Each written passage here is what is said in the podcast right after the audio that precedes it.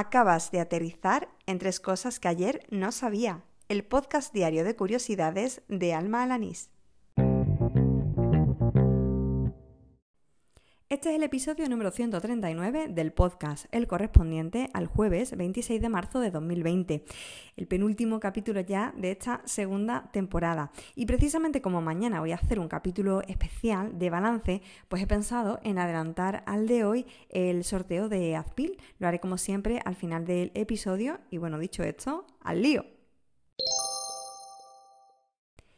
Hoy tengo que comenzar casi con una fe de ratas, porque Cristian Rodríguez no solo me envió la información que di ayer en el podcast, sino que también me mandó un audio que se me olvidó incluir. Cuando se lo comenté por privado, aprovechó para contarme otro dato, algo muy curioso sobre un tipo de medusa, la Turritopsis dorni, o espero que se pronuncie así, y aunque no suelo incluir al mismo oyente en dos episodios seguidos, pero bueno, esta vez tenía que resarcirme.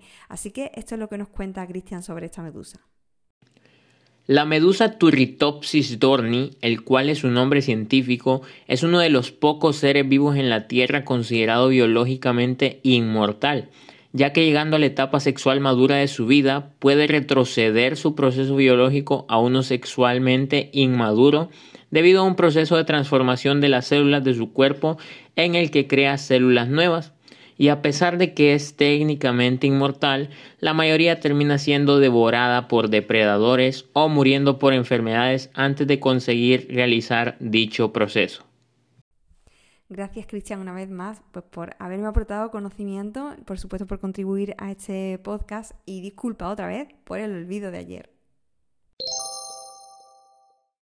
El escritor Modesto García ha lanzado en Twitter Crímenes Ilustrados, que es un juego en el que te conviertes en investigador para resolver un misterio. Con el hashtag Crímenes Ilustrados 1, lo que me hace pensar que habrá más de una entrega, Modesto comparte la ilustración de la escena de un crimen y pregunta, ¿se suicidó o fue asesinado. Además de las pistas que puede haber en la propia imagen, en ella están etiquetadas otras cuentas de usuario que también van a aportar sus propias pistas. Aunque lo vi esta mañana, él lo lanzó pues ayer día 25 y anuncia que dará la resolución en 6 días, así que aún estás a tiempo de participar en el juego.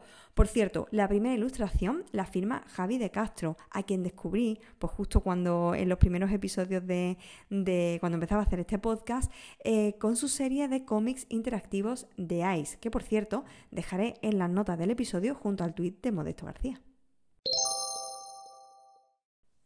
Y termino con el dato que me pasa otro oyente, en esta ocasión Daniel Gómez Gibal, que me escribe por Telegram desde México para contarme la etimología de Yucatán, que es uno de los estados de su país.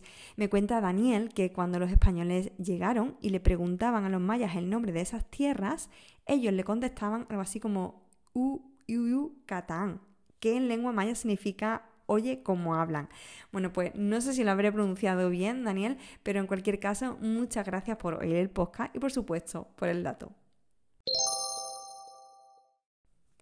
Y así termina el episodio número 139 de Tres Cosas que ayer no sabía, el del jueves 26 de marzo de 2020. Como he comentado al principio, mañana quiero hacer un episodio especial de balance de todo lo que ha sido realizar este podcast como final de la segunda temporada, así que adelanto a hoy el sorteo del pack de Adpil.